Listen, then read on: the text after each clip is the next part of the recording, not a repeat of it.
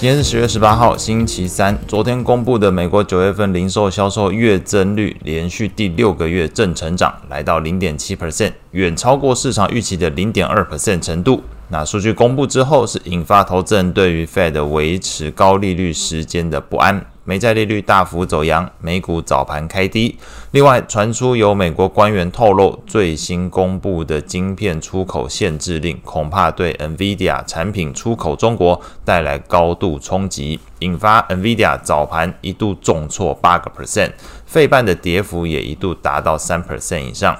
中场来看，美股五大指数涨跌是互见，罗素两千劲扬一点零九 percent，表现最强；标普道琼则是基本持平。科技股为主的纳指、费半在评价面同样受到利率上升而有压力的情况之下，分别中场来看，纳指下跌零点二五 percent，费半则是下跌零点八 percent，相较于早盘这个跌幅三 percent 来讲，收敛许多。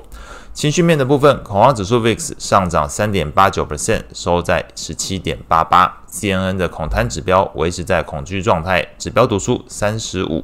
整体盘面上，罗素两千 ETF 上涨一点一二 percent，标普等权重 ETF 上涨零点四九 percent，标普价值股 ETF IVE 上涨零点二六 percent。这三个方向，这个罗素两千等权重还有价值股，连续第二天表现相对出色。标普本身表现也是优于标普五十 ETF，那显示整体资金仍然顾忌这个利率上升对于大型科技股带来的平价面修正压力，相对来讲比较青睐中小型股还有价值股的表现。类股来看，能源、材料、金融昨天的表现都优于大盘，领涨的股票包含雪佛龙上涨一点三二 percent，美国银行上涨二点三三 percent。美债利率的部分，零售销售数据表现强劲，推升美债利率再度挑战近十六年高点。美国十年期公债利率上升十呃十一点一六个基点，来到四点八三八 percent。美国两年期利率则是上涨十三点二三个基点，收在五点二一八 percent。Fed 官员谈话的部分，里士满分行总裁巴尔金是认为美国经济正在放缓，通膨压力正在下降，认为 Fed 仍然有时间思索下一步这个利率政策动向的一个情况。长天期公债 ETF TLT 昨天是续跌一点一 percent，那投资等级在 ETF LQD 下跌零点七九 percent，高收益在 ETF 则是下跌零点四七 percent。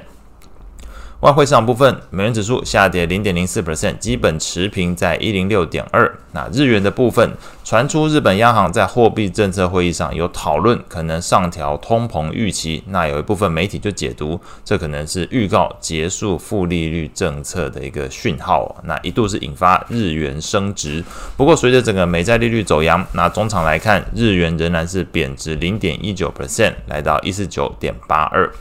变动最大的主要货币是澳币，那昨天是升值零点三六 percent，收在零点六四。那有消息是指出，澳洲央行在十月份的货币政策会议纪要中有重申，如果通膨回到目标水准所需要的时间太久，澳洲央行会考虑进一步升息。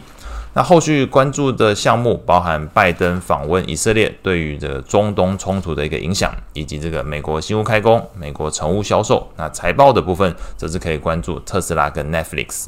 以上是今天所有的内容，祝大家有美好的一天。